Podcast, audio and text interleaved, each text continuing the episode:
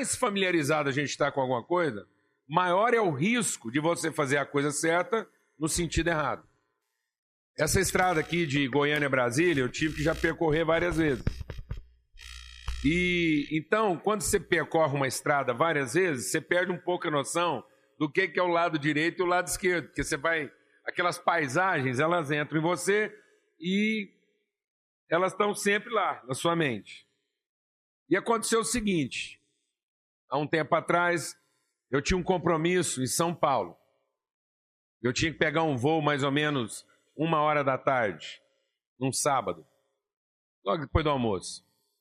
E aí um pessoal lá de Anápolis me chamou para falar num retiro, lá num acampamento perto de Anápolis. Eu falei, olha, se for sábado de manhã e se não atrasar, eu posso ir. Eu vou lá, compartilho com vocês, a gente tem um tempo juntos lá, mas eu tenho que terminar mais cedo, porque eu tenho que voltar rápido, eu não posso perder tempo, porque eu tenho que pegar um voo logo depois do almoço para São Paulo. Beleza, combinamos, a Lana foi junto, a gente estava junto. E o cara foi na minha frente mostrando o caminho. Passamos Anápolis, era logo depois de Anápolis. Eu estou seguindo o cara. E eu, para rumo, sou um desastre. Assim, eu não. Quando eu estou pensando alguma coisa, a última coisa que eu faço é ficar prestando atenção no caminho. Tem um cara me guiando, ou atrás. E a gente foi e tal, virou, entrou na estrada do acampamento, fui lá, fiz o que eu tinha que fazer, terminou o acampamento.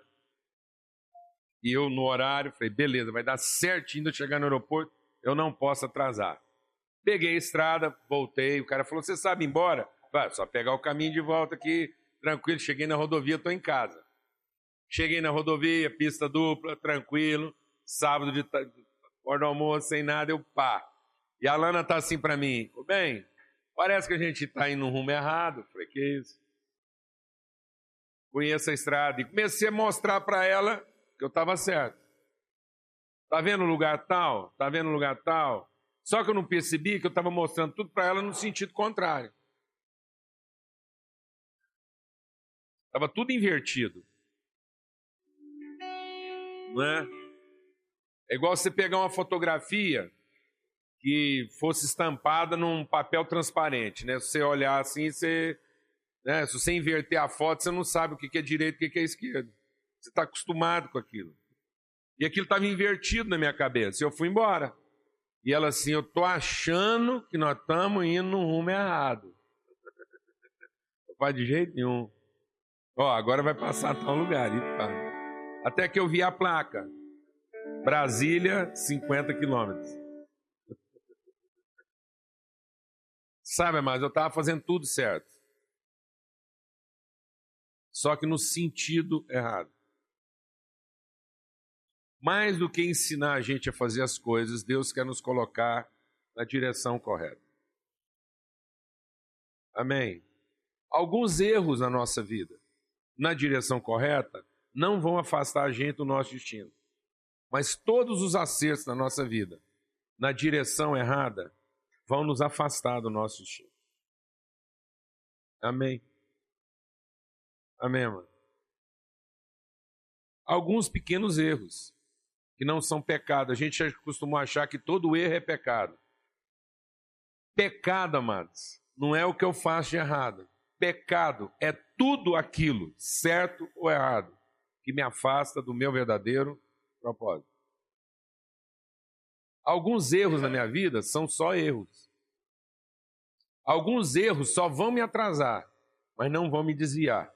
Alguns acertos são pecado, porque não vão me atrasar, vão me desviar. Amém? Não esteja tão preocupado em pensar o que está certo ou o que está errado.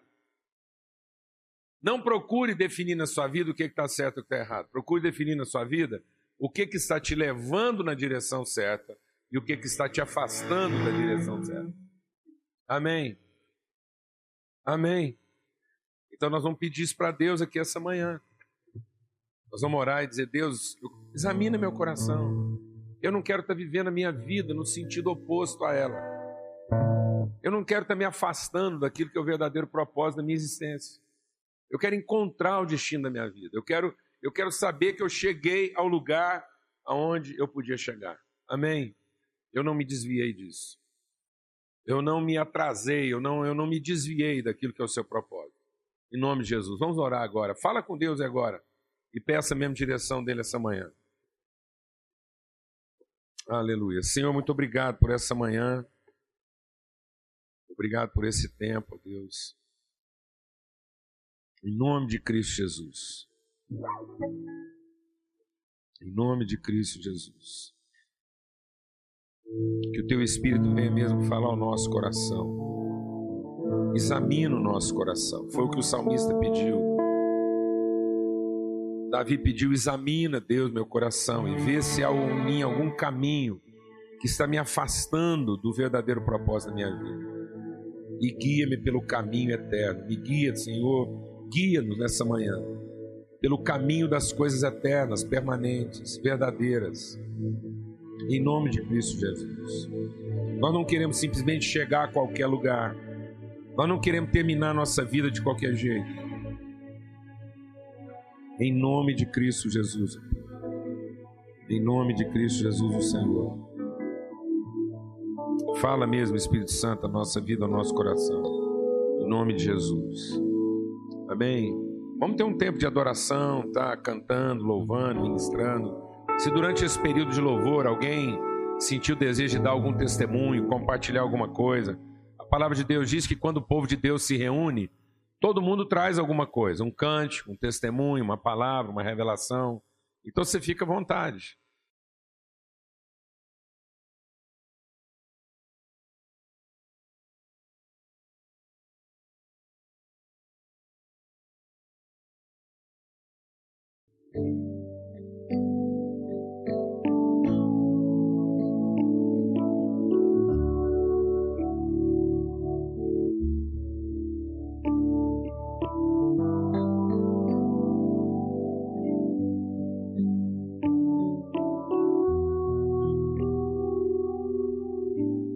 Gente ainda vai adorar mais. Bênção, né?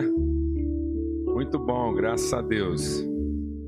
Alguém que gostaria, às vezes, de dar um testemunho dentro disso que a gente está compartilhando aqui sobre direcionamento de Deus, né? E algo, às vezes, que Deus tem feito na sua vida, processo de transformação, aquilo que tem sido transformado no seu entendimento, que você entende que seria importante para os irmãos, para encorajar, para animar, para fortalecer. Testemunho é sempre bom. Vem cá, Mônica, pode falar. Glória a Deus.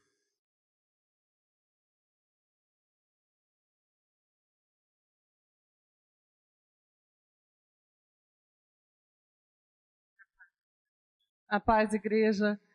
Um dia abençoado, feliz, na unidade, na graça do Senhor, na vida de cada um de vocês, porque hoje eu conheço a plenitude desse Deus, sei do que Ele é capaz e Ele faz. E essa coisa de profetizar o que vai acontecer ainda é muito, muito poderoso, tá?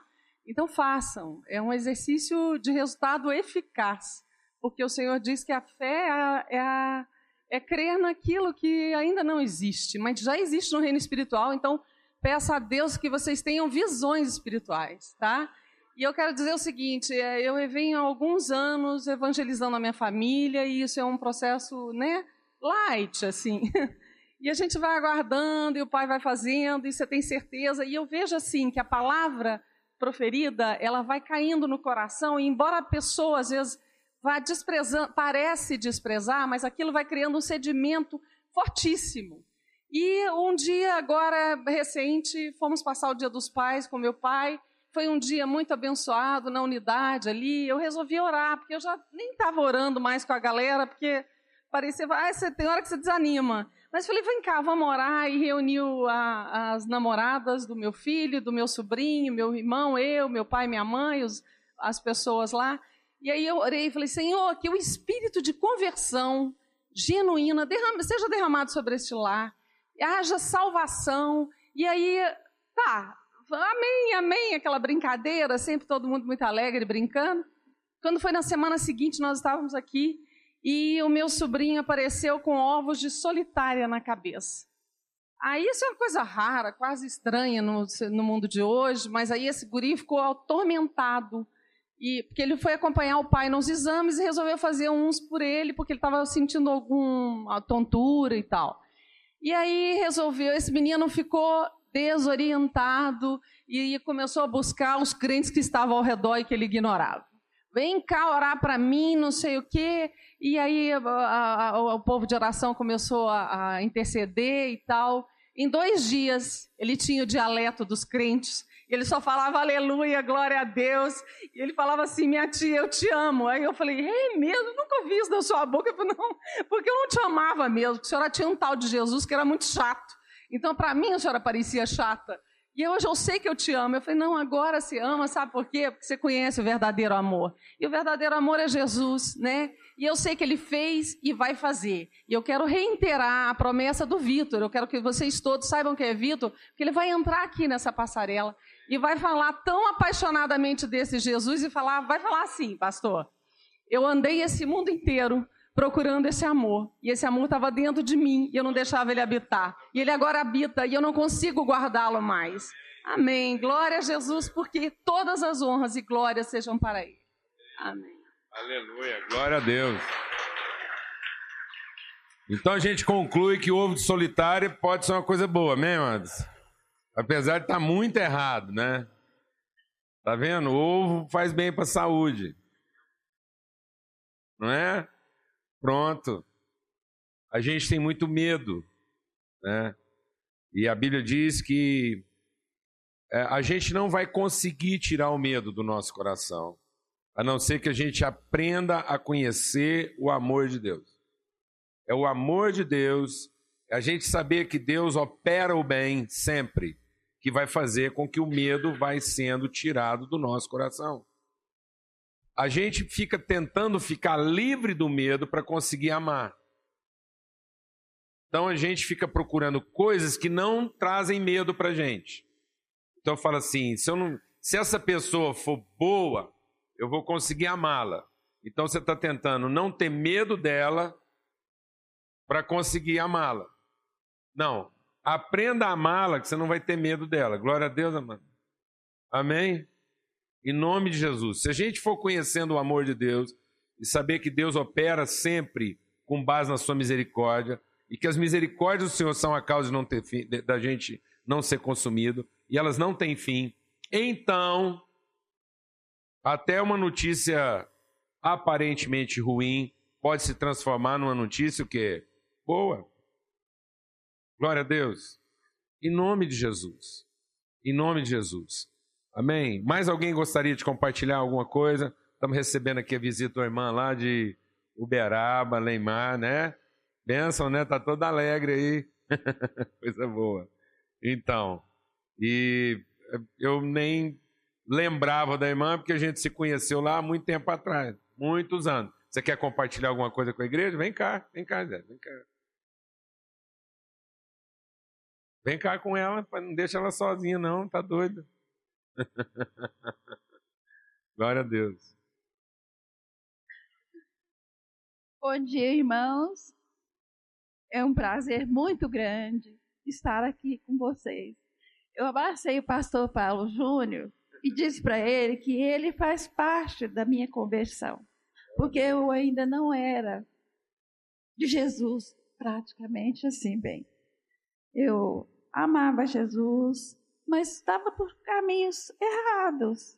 E fui numa pregação do pastor Paulo Júnior, a nossa igreja lá era bem pequenininha. Hoje eu faço parte há muitos anos da primeira igreja batista de Uberaba, mas não deixo de estar sempre lá. Então eu tenho muito que agradecer a Deus, que graças a Deus a minha família são todos do Senhor. E os que ainda não são, que eu tenho uma filha que está desviada, mas fala muito do Senhor. A Daniela manda muita coisa linda para ela pela internet. E ela está quase voltando para a igreja. E eu tenho fé em Deus que ela vai voltar. Amém. Amém, irmãos? Obrigada, viu? Amém. Aleluia, né? benção, maravilha. Amém. Deus vai fazendo essa obra. Deu para dona Leimar um genro bendito, não é verdade? Homem de Deus, uma família de Deus. A gente fica muito alegre com isso. coração dele, da sua casa lá, é uma benção, viu? A gente fica muito alegre. Gente compromissada com o Senhor. Eu queria ler com vocês um trecho da palavra de Deus, está lá em Lucas, no capítulo 15, para a gente meditar essa manhã, porque nós estamos falando, Deus está ministrando a nossa vida sobre isso. E é muito importante a gente entender né, que, que é, o que, que efetivamente nos afasta de Deus muitas vezes. Então, é, aqui no capítulo 15, Jesus vai nos ensinar algo para ajustar nosso entendimento, para nos corrigir, nos orientar. É, e diz assim: Chegaram-se a ele todos os cobradores de impostos e pecadores para o ouvir. É interessante essa coisa assim, né, que é, às vezes a gente. Eu, eu, um, dos, um, dos, um dos pastores do nosso ministério ele é fiscal da Receita. Né? Literalmente, ele é um cobrador de imposto. E é engraçado essa coisa na Bíblia aqui, né? Que toda hora está associando lá o, os cobradores de impostos com os pecadores. Eles faziam parte. É porque eu acho que para qualquer cidadão, né, o cobrador de imposto, mesmo que ele esteja fazendo a coisa certa, a gente acha que ele está trabalhando para a pessoa errada.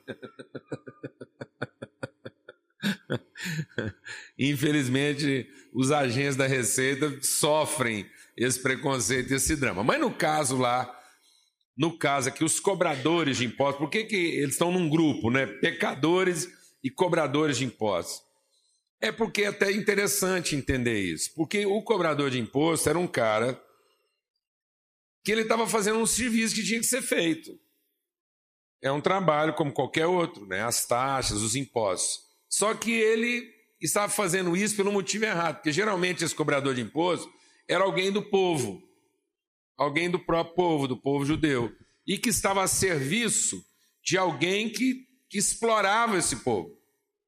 Então era alguém fazendo a coisa certa, mas pelo motivo errado. Ele estava lá, era um trabalho como outro qualquer, como deveria ser, só que ele estava a serviço de uma intenção ruim.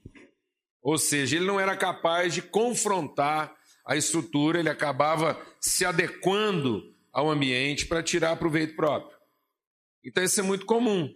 Né? Então, qualquer atividade poderia estar enquadrada aqui quando você, você se amolda ao sistema, você não está fazendo alguma coisa propriamente errada. Isso faz parte do contexto. Mas seus motivos são ruins, são péssimos. E aí, os pecadores que era mais fácil identificar os pecadores. Quem são os pecadores? Aqueles que estão fazendo a coisa errada pelo motivo errado. E junto lá está alguém que está fazendo um trabalho que deveria ser feito, mas que ele não, ele não, ele não enfrenta, ele não se contrapõe às motivações ruins do sistema. Ele vai lá e se enquadra, ele se ajusta, ele entra no processo e está tudo certo. Né? Ele não é capaz de, de ser a consciência daquele processo. Então, por isso que esse cobrador de imposto ele era tão evidentemente associado com os pecadores, porque era alguém que deveria defender os interesses do povo, era alguém que deveria ser um regulador de justiça e, no entanto, ele deixava simplesmente o barco correr e se locupetava com isso, se beneficiava com uma estrutura ruim. Então, ele estava no pleno exercício do seu direito, mas fazendo isso de modo injusto. Amém, amado? Então, Deus não está preocupado se você está fazendo a coisa direita. Deus quer saber se ela é justa. Então não adianta eu fazer a coisa certa, se ela não é o quê? Justa. Se ela não é própria. Né? Se ela não é, se ela não é para o bem. Então, às vezes, eu estou fazendo uma coisa que é para o meu bem. E ela não está errada. Mas ela não é justa. Então, esse tipo de gente está tudo dentro do mesmo pacote. E esse povo veio ouvir Jesus. E aí, vieram os fariseus e os escribas e murmuravam. E diziam: Este recebe pecadores e come com eles. Aí apareceu o pior tipo de pecador, né? Que esse agora é aquele, é aquele assim, é o enquadrado mesmo. Esse é o cara que acha que de tão correto, de tão justo, de tão aplicado e de tão, é, é, é, tão dedicado, ele pode dizer até para Deus o que, que é justo, o que, que é certo e o que, que não é. E esse povo então está criticando Jesus lá. E aí Jesus diz assim: então Jesus propôs uma parábola. Que homem dentre vocês, tendo cem ovelhas e perdendo uma delas, não deixa no deserto as noventa e nove e não vai após a perdida até achá-la. E quando a encontra, coloca-a sobre os seus ombros, cheio de alegria, e vai para casa. Então convoca os amigos e vizinhos e lhes diz: Alegrai-vos comigo, achei a minha ovelha perdida. Digo-vos, do mesmo jeito haverá alegria no céu por um pecador que se arrepende, mais do que 99 justos que não necessitam de arrependimento. É muito importante a gente entender isso aqui, amados. E é o que nós estamos compartilhando aqui essa manhã. Deus não está querendo, amados, os nossos acertos. A vida não é feita de acertos, a vida é feita de alinhamento, é de um propósito. É interessante a gente olhar isso. Né? Historicamente, o mundo repete suas crises. Então, volta e meia, a humanidade passa por uma dificuldade de terror. Né? O terror da guerra, o terror das enfermidades incontroláveis. Então, toda vez que aparece alguma coisa que sai do controle, uma enfermidade grave, uma epidemia, uma grande guerra, a gente é é, é, assombrado de medo. Então, eu me lembro bem quando começou a onda da AIDS, parecia que aquilo ia matar a humanidade toda, não é verdade? Então, a gente tem uma enfermidade incontrolável, como, como até um tempo atrás era a questão do câncer, ou as guerras. Imagina o que era viver na Europa na época da Primeira Guerra e da Segunda Guerra. Imagina. Então, aí a gente é assombrado de medo. Você está diante de uma coisa que você não controla. Vencido esse medo aparente, você começa a controlar essa situação. Então, há um diagnóstico favorável a respeito do câncer, há um diagnóstico favorável a respeito das epidemias, as guerras são controladas, como aconteceu na Europa. Então, acabou a guerra. Aí, após esse medo, vencido o medo, a gente lida com a crise da culpa. Bom, o que, que a gente fez de errado, ou o que, que nós podemos fazer de errado que pode pôr tudo isso a perder? Então, você quer resgatar né, a garantia de que você não vai viver aquele tipo de, de assombro, aquele tipo de perturbação novamente. E a gente vai vivendo mais ou menos nesse caminho. Quando você, quando você controla o medo, não que ele está vencido, quando você controla o medo, aí você quer saber então das suas culpas. Como é que eu posso agora é, lidar para que isso não alcance a minha casa? O que, que alguém fez de errado? Por que, que isso aconteceu?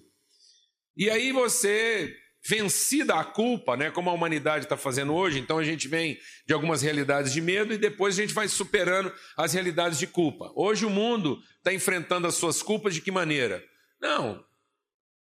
Não há pecado debaixo, né, do lado de baixo do Equador. Se está bom, se todo mundo está satisfeito, se está todo mundo curtindo, então vamos rodar a vida sem culpa. Então a gente vai fazendo uma coisa meio negociada. Ó, você, vamos aqui relevar essas coisas. Você não trata, mas você releva, você ignora, você desliga uma chave, você enfrenta aquilo com, de uma maneira branda, você não vai até a razão própria das coisas.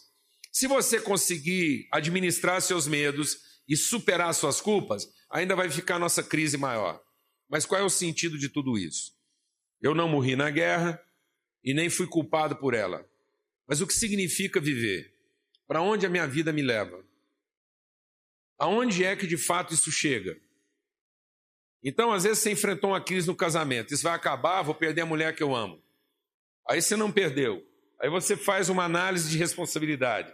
Passei por um apuro, passei por um perrengue, quem estava errado, a gente se desculpa. Beleza, agora nós vamos continuar junto. E isso vai chegar aonde? Até quando? Qual vai ser o resultado disso? Será que eu não vou enfrentar outro medo e outra culpa no momento em que eu não der conta mais de corrigir isso? E se esse negócio fosse meio em banho-maria, igual está indo, e eu chegar aos 60 anos de idade?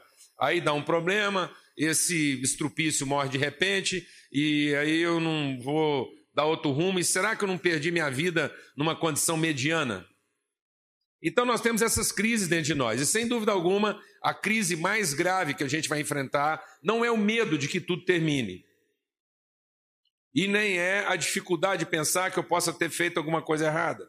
Como a gente começou a compartilhar hoje de manhã, A questão toda é: se um desastre me levasse repentinamente, eu não ia ter como reclamar. Eu posso não estar tá fazendo as coisas tão erradas como é, eu poderia estar tá fazendo. Mas a pergunta maior é: aonde é que tudo isso me leva? Aonde eu vou chegar com essa vida que eu estou levando? Onde é que isso termina? Qual vai ser a conclusão disso? E tá bom, eu não morri aos 30 como eu tinha medo. Mas o que, que significará viver até os 80?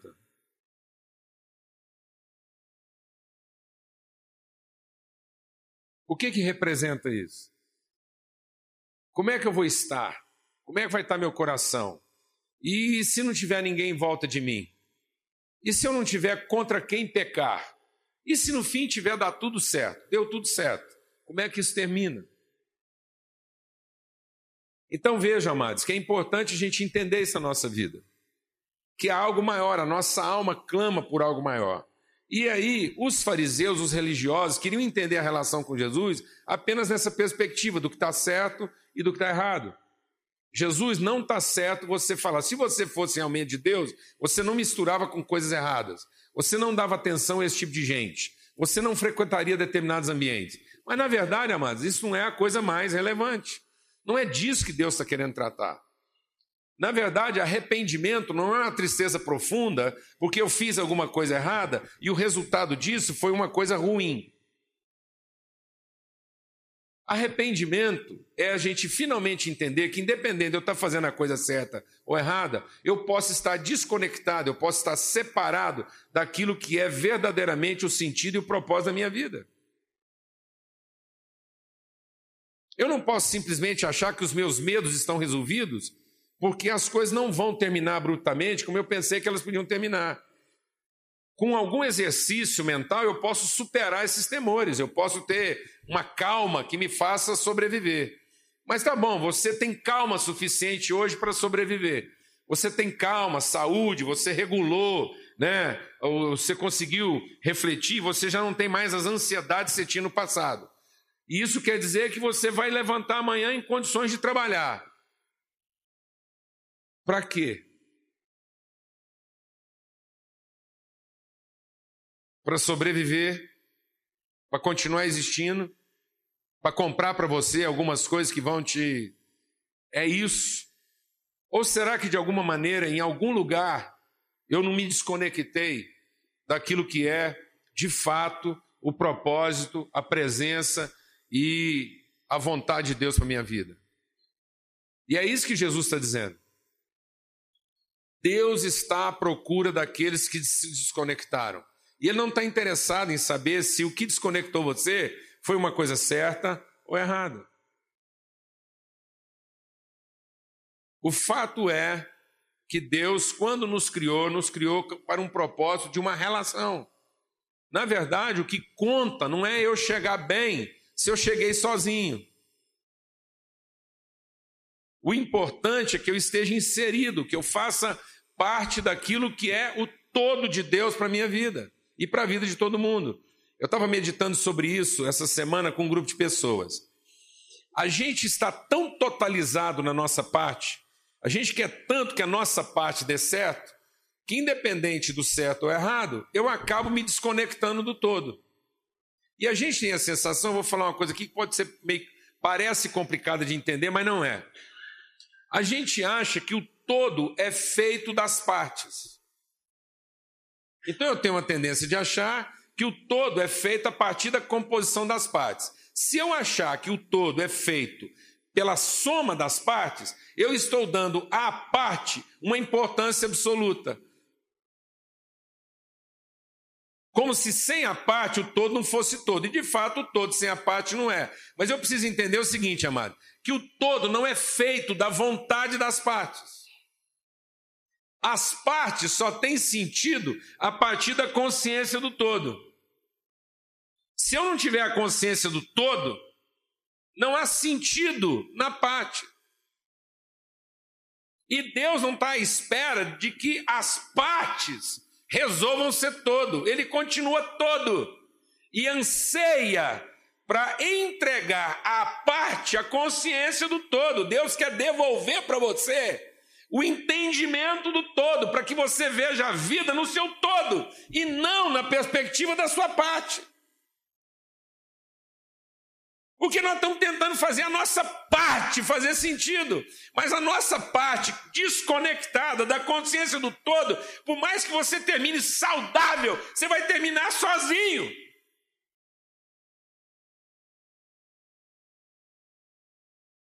Esse é o pecado. O pecado é eu achar que de alguma maneira eu vou fazer a parte ter sentido. E quase é como se o todo dependesse de mim. Então, eu, eu, eu fazendo a minha alegria, eu já contribuí. Não é nada disso, amados. Amém? Essa não é a questão. Existe uma questão maior. Enquanto eu não tiver consciência da relação toda, eu não vou ter toda a plenitude de alegria, de felicidade. Então, o meu arrependimento não é saber se eu fiz alguma coisa certa ou errada que pode me ajudar ou me prejudicar. A questão não é o meu prejuízo pessoal, ou até o prejuízo que eu possa ter causado a alguém ou a Deus. Deus ficou aborrecido porque eu fiz alguma coisa errada. Não, amado, a tristeza de Deus é que, independente de eu estar fazendo a coisa certa ou errada, eu posso estar à parte do todo. Eu não estou vivendo a vida na sua plenitude. Eu não sou capaz de reconhecer o outro, eu não sou capaz de reconhecer as relações. Então, muitas vezes, as relações só têm sentido para mim porque fazem a minha felicidade. Se elas não estiverem contribuindo para a minha felicidade, então elas não me interessam.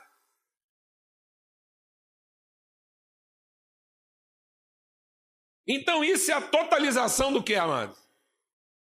Da parte.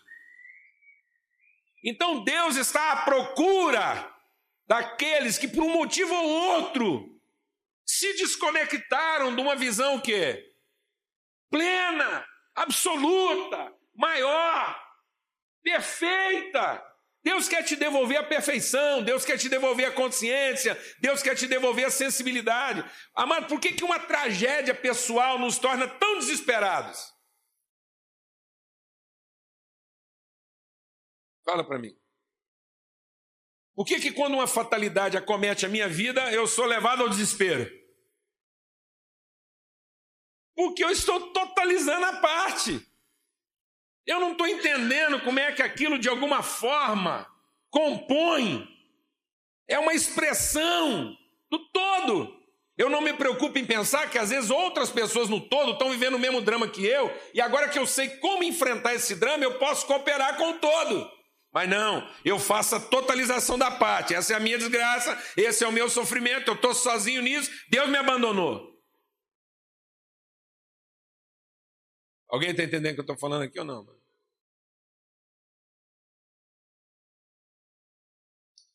Se o corpo tivesse doente e você fosse uma parte do corpo, você levantaria a mão para dizer assim: Deus, é aqui onde eu estou que o Senhor pode aplicar a injeção que vai curar o corpo. Amém, mano? Quem queria ser aquele pedacinho do bumbum onde Deus vai meter a agulha, hein? Fala para mim. Quem ia levantar a mão e falar assim: Ei, é aqui, ó. Manda a agulha aqui que vai curar o quê? O corpo. Glória a Deus. Quem queria querer tomar agulhada para sarar todo o corpo? Mas, no entanto, você queria ser a parte sadia do corpo. Quem não quer fazer parte da coisa saudável? Mas a gente não quer fazer parte da coisa sofrida que pode produzir a coisa saudável. E por que, que a gente não entende isso? Porque nós não temos consciência do quê? Do todo. Então tomar uma agulhada, está certo ou está errado?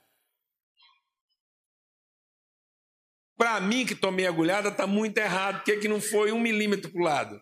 Por que, que não pegou do meu lado? Teve que pegar em cima de mim. Para mim está muito errado, mas eu só fico conformado porque eu sei que vai ser bom. Glória a Deus, amado. Aquelas mesmas palavras que a gente fica falando para o meu filho: Ó, oh, filhinho, vai doer muito, mas é porque o papai te ama. Segura essa onda que vai funcionar. Glória a Deus, amado. Amém?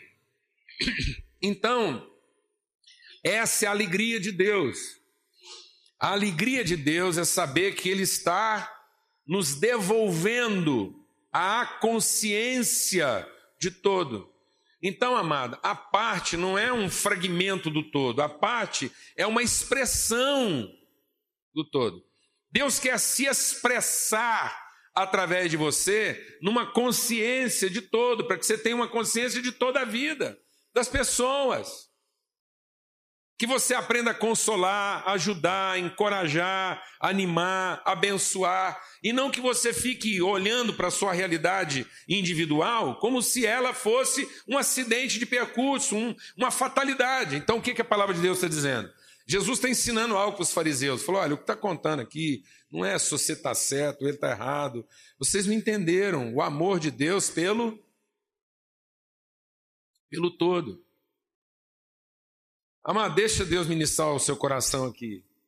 A gente vai ficando tão religioso sem perceber que a gente só fica pensando assim: o que, que eu tenho que fazer de certo para não ir para o inferno?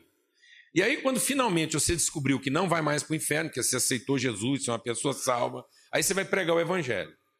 Você falou, oh, irmão, você precisa acertar com Deus, porque eu estava mal, agora eu estou bem, eu estou indo para o céu, queria muito que você fosse também. E nessa vidinha que você está levando aí, você vai para o inferno. Ora, amado, eu falar uma coisa. Se você finalmente chegar à conclusão de que alguém está indo para o inferno, o que, que você faria? Você se atracaria com ele para tornar a situação dele mais difícil, de modo que se ele tivesse que ir para o inferno, ele pelo menos ia mais devagar, porque ele tem que arrastar você até lá.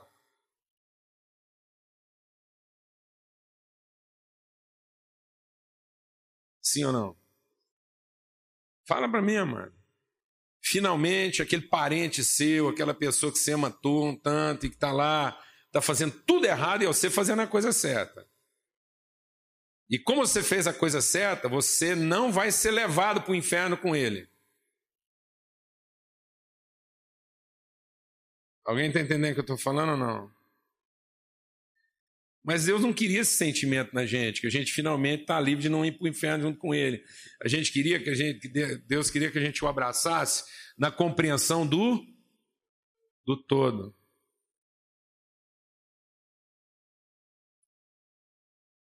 E entendesse que Ele é nossa parte. E eu não estou tentando salvar as partes, eu estou tentando compreender o todo. Eu vi o todo. Glória a Deus, amado.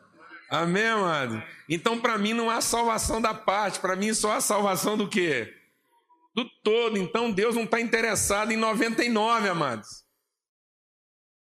Glória a Deus. Deus não está interessado em salvar quem fez a parte certa. Glória a Deus, amado. Deus tem compromisso em salvar o todo. Então nós temos que ter essa fé, amados. Nós temos que ter essa esperança, amados. Glória a Deus. Deus não vai negociar o todo dele na nossa vida. Deus é capaz de brigar conosco, mas ele vai operar na nossa vida tudo o que ele esperou para a nossa vida. Ele fez algo por nós e ele não vai negociar isso, nem que seja na razão de 99%. Não adianta você falar para Deus, Deus, eu estou aborrecido, eu estou nervoso, se o Senhor continuar insistindo desse jeito, eu vou apelar com o Senhor. E Deus fala assim: apela, eu tenho todo para você, eu não vou negociar com você em 99%. É isso que o fariseu não entendia, é isso que o religioso não entendia. Porque o religioso achava que ele ia fazer alguma coisa certa, que ia dar para ele o direito de salvar uma parte. E Deus não quer salvar as partes. Deus quer manter o todo. E Deus vai em busca do todo até encontrá-lo. A minha esperança não está na minha capacidade de buscar a Deus, amados. A minha esperança está no fato de que Deus vai me achar, independente do buraco em que eu me enfiei. Basta eu ficar quieto. Então, se você fez alguma coisa muito complicada, ou se você fez alguma coisa muito correta, não interessa o que você fez de certo ou errado. Talvez não foi um grande erro que te afastou. Talvez foi seu melhor acerto, mas o fato é que aconteceu alguma coisa na sua vida que fez você pensar que a parte interessava mais do que o todo. Certo ou errado, você pode estar nesse momento na sua vida desconectado daquilo que é o projeto todo de Deus para você. Está entendendo isso aqui ou não? Glória a Deus. E você nunca vai experimentar a plenitude na parte. A parte nunca será todo. Amém? Glória a Deus. Amém? Isso é real. Há um todo de Deus para sua família. Então, pelo amor de Deus, para de ficar tentando salvar a parte. Amém? Há uma receita simples, é técnica, isso tem nada. Eles discerniram isso estatisticamente. Nem usaram a Bíblia para colocar um regulamento para quem ficar perdido. Se você sofreu um acidente, ficar perdido, se o avião caiu no meio da mata amazônica, entendeu? Se alguém cuspiu você fora do trem, se você quer ser salvo, fica quieto. É mais fácil achar alguém que está quieto do que alguém que está se movimentando. Amém? Glória a Deus.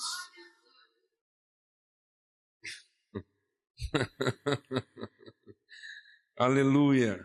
Pare de se ajudar. Se você perdeu a conexão, se você não está se sentindo parte de um todo, se por mais que você experimenta felicidade, você não percebe uma conexão nas coisas, parece que o seu mundo ainda está fechado lá numa cápsula e você não consegue entender o verdadeiro sentido da sua vida, então, em nome de Jesus, para de ficar procurando soluções para você. Para de inventar. Porque não foi o errado que te colocou aí. Foi você que se colocou aí, certo ou errado. Foi essa ideia de achar que o que eu vou fazer é essa ideia de achar que a parte é própria. Entendeu o que eu estou te falando? Foi a totalização da parte que nos colocou nesse lugar. Foi a ideia de achar que eu poderia construir uma felicidade dentro das minhas próprias condições e realidade. Então, o meu erro não foi fazer a coisa errada. O meu erro foi pensar que a parte poderia dar certo sendo parte. E só isso bastava.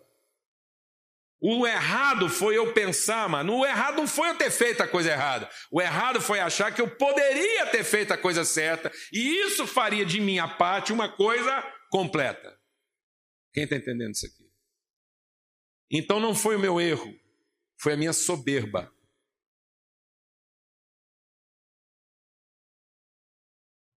Foi não entender, amados, a conexão de Deus na minha vida. Amém?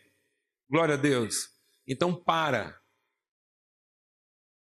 e espere ser achado. Arrependimento é entender que não foi meu erro. Arrependimento é entender que foi minha soberba. No dia em que eu pensei que eu podia construir minha própria felicidade, que isso bastaria, o mundo, amados, está sofrendo porque cada um individualmente está achando que pode ser feliz. Independente da desgraça dos outros. Eu sou capaz de agradecer a minha felicidade usando a desgraça dos outros para falar da minha felicidade. Deus, muito obrigado porque eu tenho o que comer hoje, sendo que tantos não têm. Então não deveria dar conta de comer. Em vez de agradecer e comer. Alguém está entendendo o que eu estou falando ou não, amado? Alguém está entendendo o que eu estou falando, amado? Se o único motivo que eu tenho para agradecer o que Deus está me dando é o fato de que muita gente não tem, então eu não deveria ter paz suficiente para comer o que eu tenho. Alguém entendeu o que eu falei aqui, amado? Ou então eu vou dizer assim: Deus, muito obrigado que o Senhor me deu o que comer aqui, o suficiente para que eu encontre energia e força de trabalhar em favor de todos aqueles que ainda não têm. Glória a Deus, amado. Eu posso comer em paz, amém?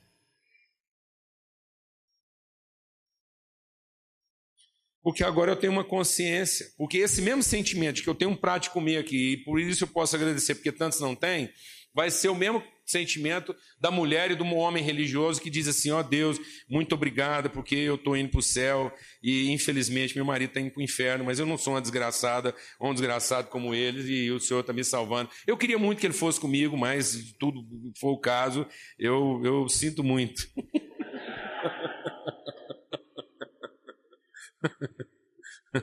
eu sinto muito. Fazer o quê? Eu criei, ele não creu. Paciência. Tá vendo, amados? Isso está fazendo a gente achar que sozinho funciona. E Jesus diz assim: qual é o homem que ama o seu povo? Que vai se contentar com menos do que o, o todo. Agarra isso. Entenda o que Deus está fazendo por você. E isso vai mudar a sua compreensão em relação aos outros. Amém? Se você entender que Deus negocia, não negocia com você nas partes, você também não vai negociar com os outros nas partes. Amém? Em nome de Jesus. Espere ser achado nessa condição. Deus está à sua procura para te devolver a totalidade. Quem entendeu isso aqui? Eu não sei se você está procurando bem a Deus, mas eu sei que Ele está te procurando muito bem. Amém? Eu não tenho esperança que você vai achar Deus, mas eu tenho esperança e certeza que Ele vai achar você. Glória a Deus, amado. Eu nunca pensei que você conseguiria encontrar Deus, mas eu tenho certeza absoluta que Ele não perdeu você e Ele vai te achar, Ele está à sua procura e Ele não vai descansar enquanto não encontrar você. Arrependimento é entender que Deus está à minha procura. Arrependimento é entender que por algum motivo, e não interessa se foi correto ou não, eu me apartei, eu me tornei uma parte e eu fiz dessa parte alguma coisa em si mesma e isso é uma mentira. Deus quer me devolver ao todo dele, ao projeto dele, à vontade dele, às relações saradas. Amém, amados? Segunda coisa de arrependimento é entender que Deus ele, ele, ele vai me encontrar e ele vai fazer por mim aquilo que eu não seria capaz de fazer. Amém? Glória a Deus. Então deixa Deus te colocar nos ombros.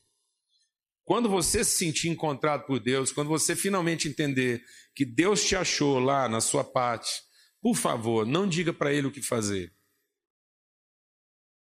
Amém.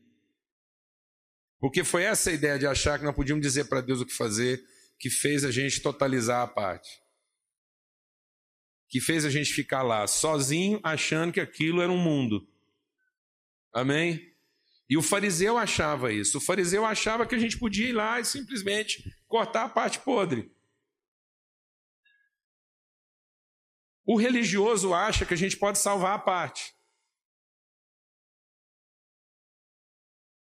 Amém?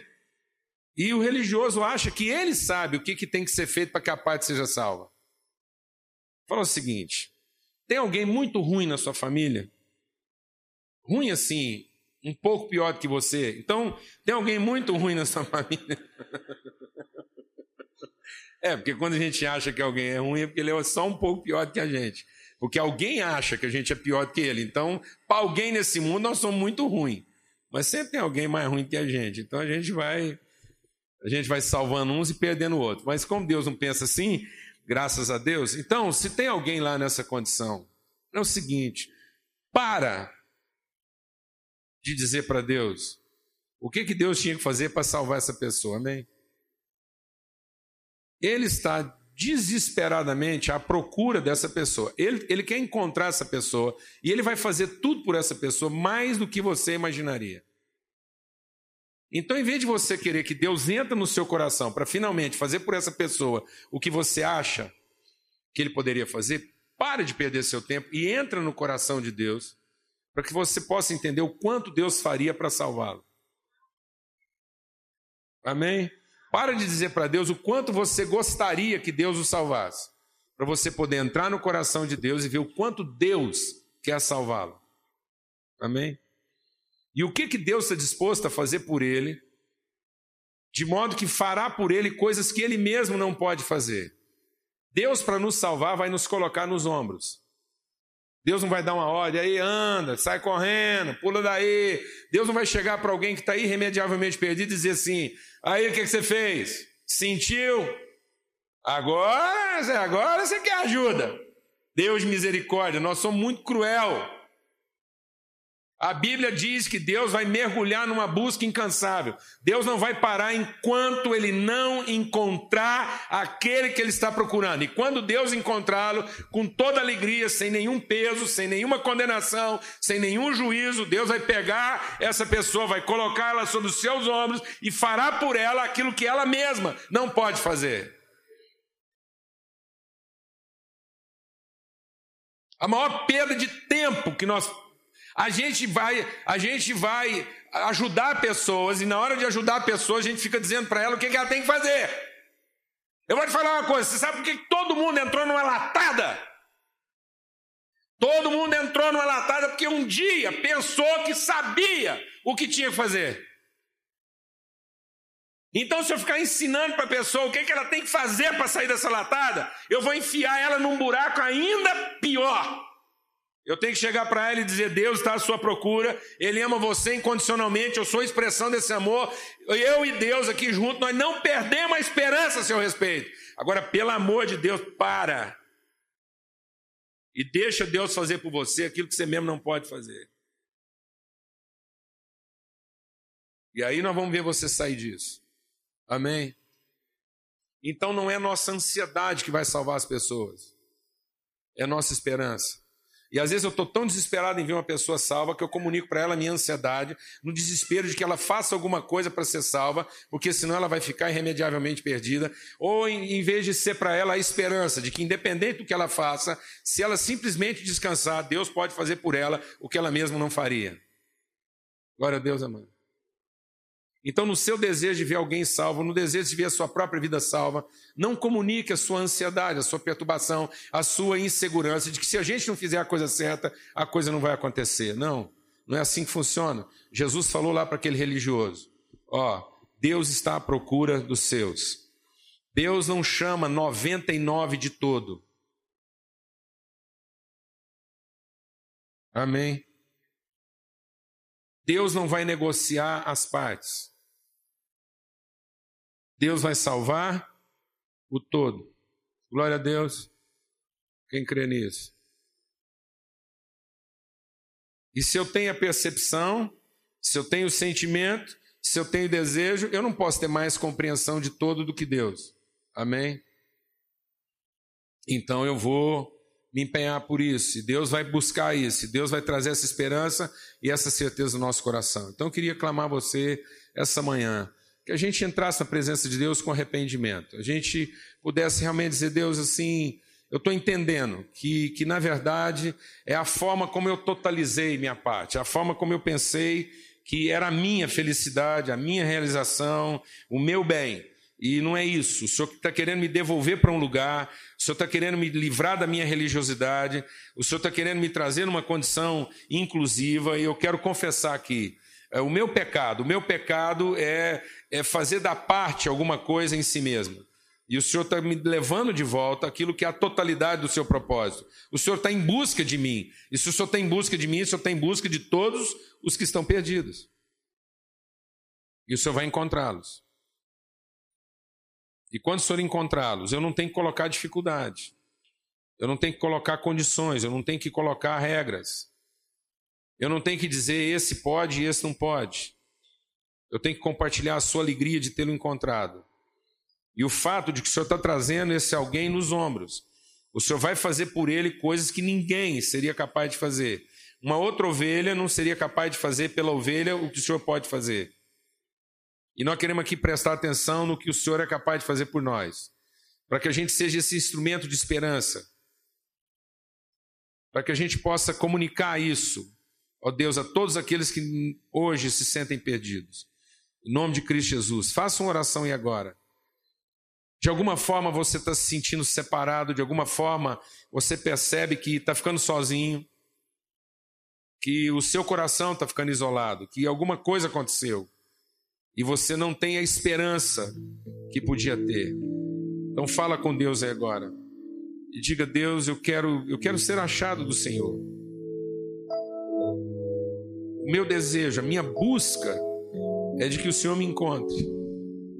No lugar onde eu estou, decididamente eu não posso fazer por mim muita coisa, ou quase nada. Eu me recuso a tentar me ajudar. Eu quero ser levado, eu quero ser restaurado. Eu quero ser devolvido à minha originalidade. Ainda que ainda que o Senhor vai me segurar com mão forte. Mas eu quero ser agarrado pelo Senhor e reconduzido. Eu quero participar dessa alegria. Eu não quero pensar que a alegria está completa simplesmente porque 99 justos estão salvos. Eu quero, com o Senhor, compartilhar dessa alegria de que todos, todos os que o Senhor quer salvar, podem ser salvos e serão salvos. Eu quero viver dessa esperança. Eu quero olhar para as pessoas com esperança e não com expectativa. Eu quero olhar para mim mesmo com esperança e não com expectativa. Eu me arrependo hoje das minhas expectativas. Eu me arrependo das expectativas que eu tive de mim, das expectativas que eu tive das pessoas, e eu quero voltar a ter esperança. A esperança no seu amor, na sua fidelidade, na sua misericórdia, na sua bondade. A esperança de que o Senhor está me trazendo de volta. Ainda que eu não entenda algumas coisas, ainda que não é isso que eu acho que deveria ser feito mas eu me submeto, porque o Senhor está me devolvendo uma noção de totalidade, uma noção de plenitude que eu já não tinha. Em nome de Cristo Jesus. Fala com Deus e agora, derrama seu coração na presença do Senhor. Deixa o Espírito de Deus ministrar na sua vida. Que você possa sair daqui essa manhã com esperança. A esperança de que Deus está te procurando. A esperança e a certeza de que Ele vai te encontrar a esperança e a certeza de que Ele fará por você aquilo que você não pode fazer. Então, que essa esperança faça você sossegar a sua alma. Que essa esperança faça você encerrar suas buscas, para que você finalmente seja encontrado, seja reconduzido, seja trazido de volta. Que o Espírito de Deus ilumine o seu entendimento. Que o Espírito de Deus tranquilize o seu coração que a paz de Cristo Jesus hoje guarde a sua mente e o seu coração. Que o Senhor faça resplandecer sobre você o seu rosto e te dê paz. Em nome de Cristo Jesus. Em nome de Cristo Jesus. Em nome de Cristo Jesus. Que esse amor inabalável de Deus seja sobre todos. Que a paz de Cristo seja nos corações. E que a orientação, a voz do Espírito Santo de Deus seja ouvida de todos, hoje e sempre. Em nome de Cristo Jesus.